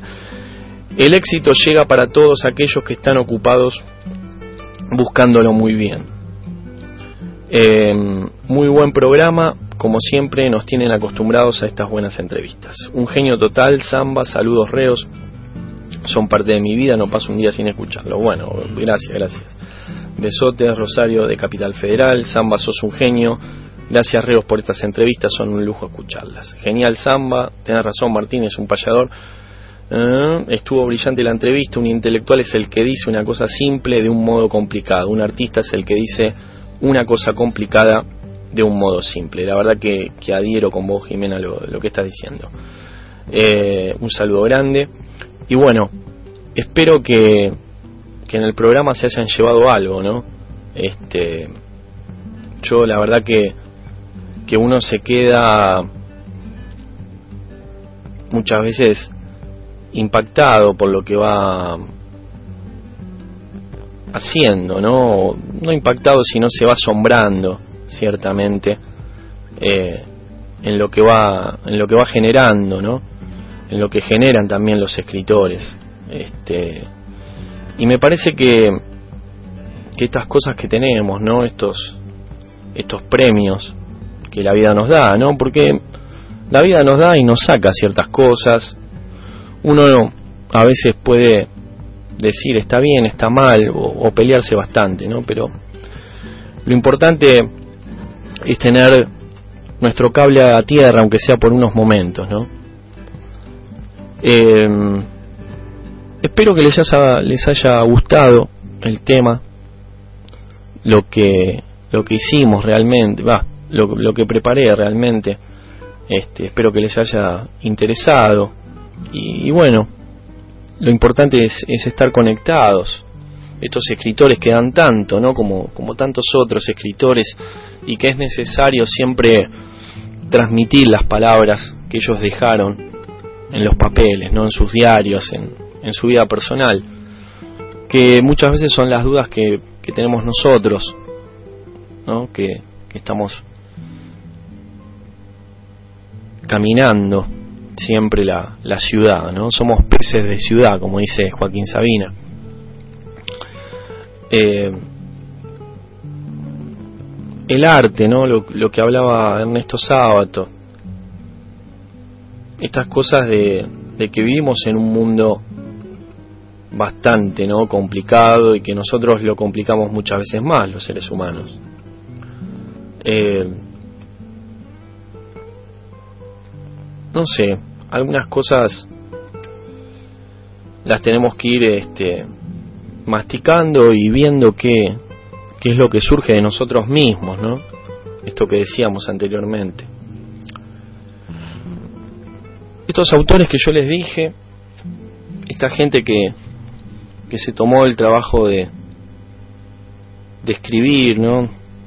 No me quiero olvidar también de Oscar Wilde, ¿no? Un hombre que, que escribe un libro que se llama Sin tapujos y que habla también de la, de la sociedad, un poco de, del ser humano, ¿no? Un hombre que fue condenado a prisión por ser homosexual en ese tiempo, ¿no? Se vio a, a trabajos forzados.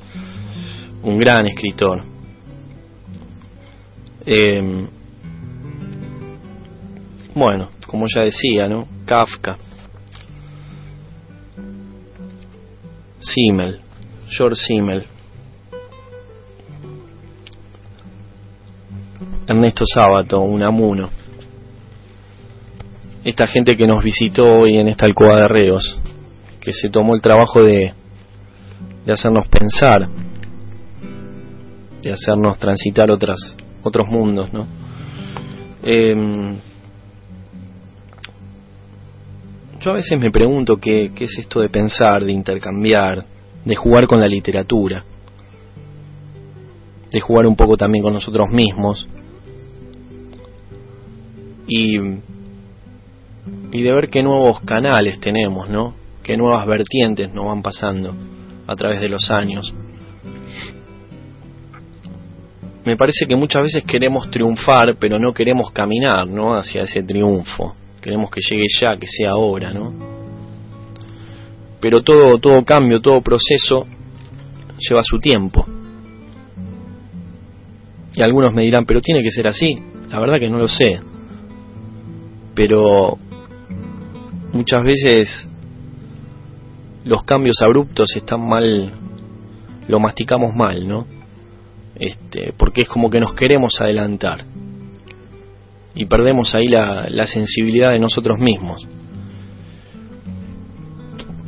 a veces uno ve que, que avanza tanto, ¿no? Avanza todo, el psicoanálisis, las problemáticas, las nuevas enfermedades que van surgiendo, como este mal que tenemos, ¿no? El estrés permanente, ¿no? De, de las cosas que nos van pasando, porque nos vamos atragantando, porque vamos porque dejamos de ser nosotros mismos en, en algunas circunstancias. Eh, Kafka dice, el mundo es su propio representante. Y mi yo matan a mi cuerpo en un conflicto irreconciliable.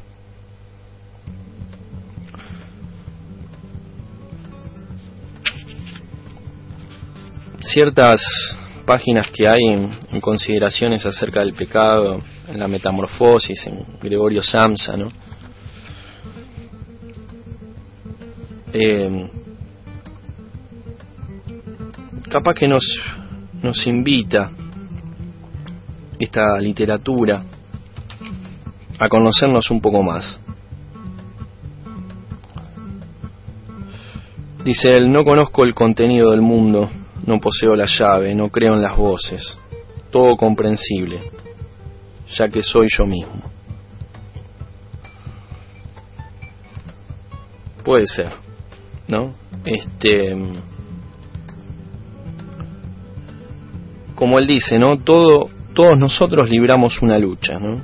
Pero nos sentimos libres cuando estamos peleando contra nosotros o, o simplemente no, nos emparchamos, ¿no? Debe resolver los problemas, le vamos poniendo parches y un día vuela toda la, salta la térmica mal, ¿no? Y ahí es cuando, cuando explotamos con todo. Nos vamos a ir despidiendo. ¿O que, queda un poco más de tiempo? Diego, ¿cuánto queda? Diez minutos. Eh,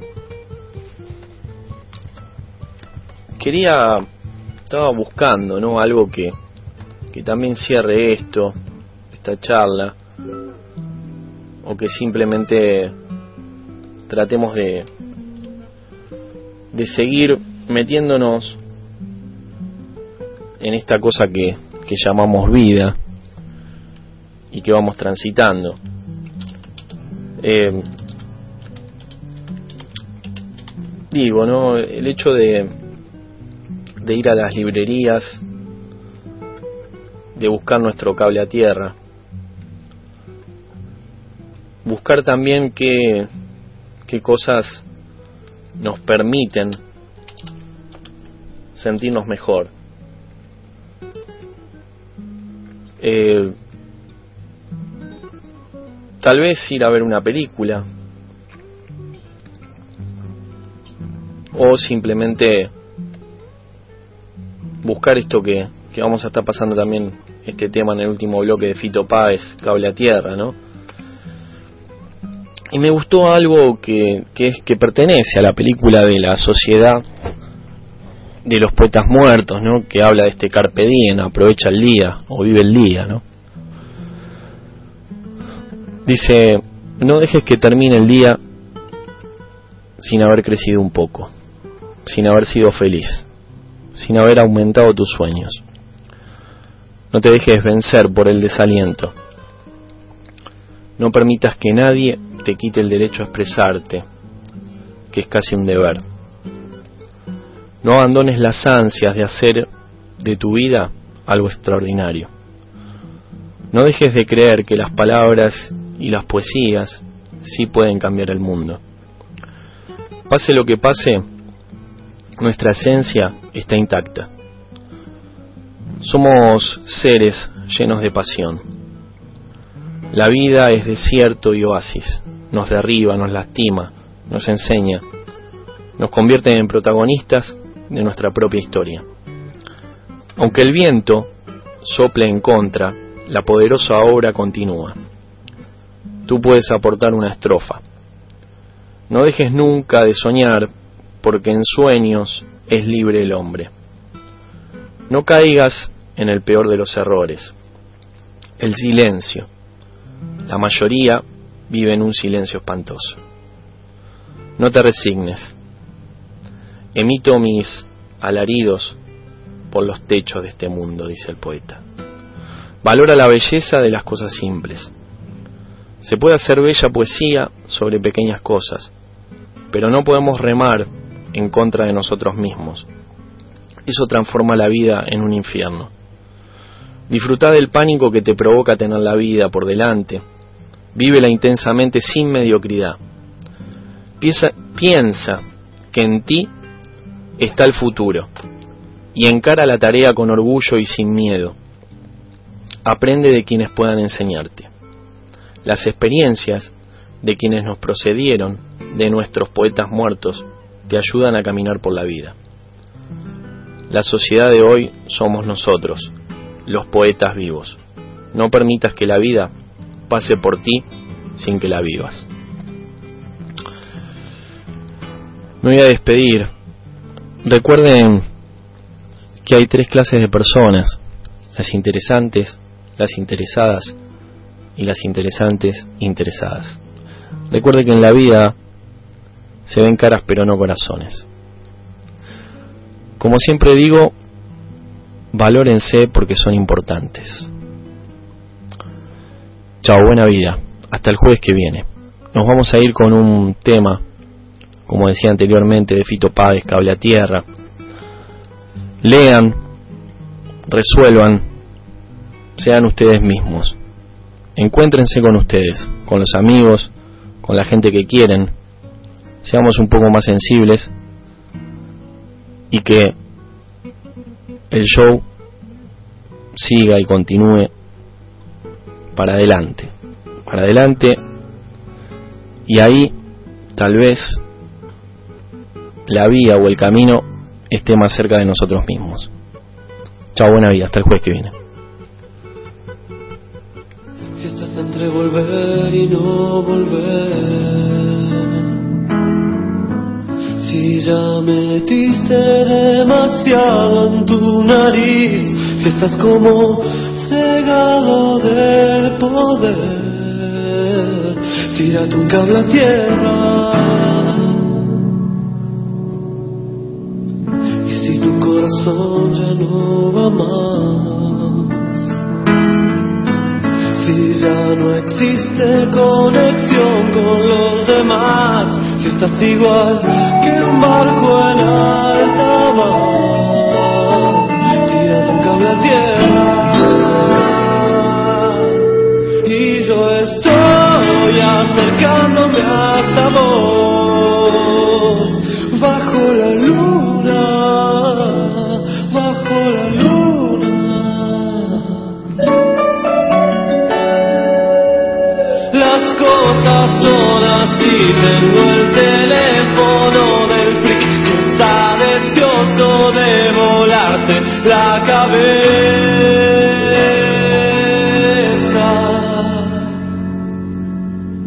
En un par de minutos sale el sol.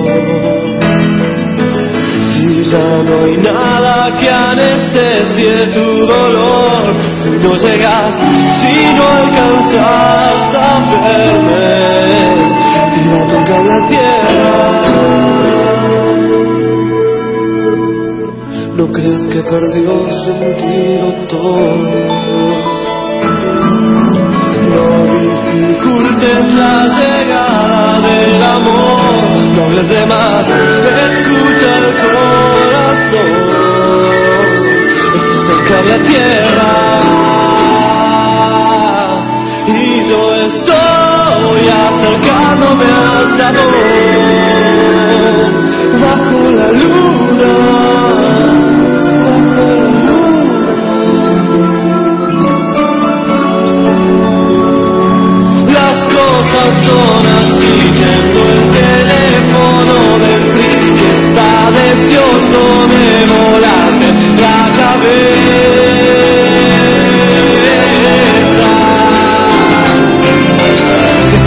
volver y no volver,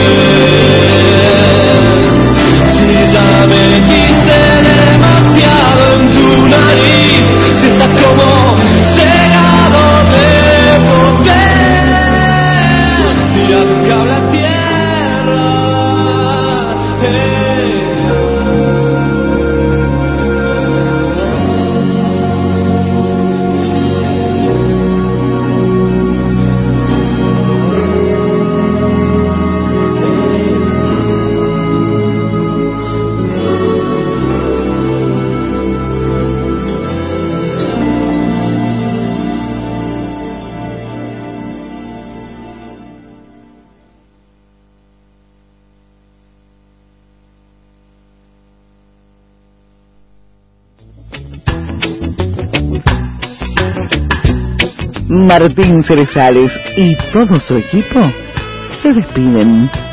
As a new Western Union customer, you can enjoy a $0 transfer fee on your first international online money transfer. Send money to your family and friends back home the fast, easy, and reliable way.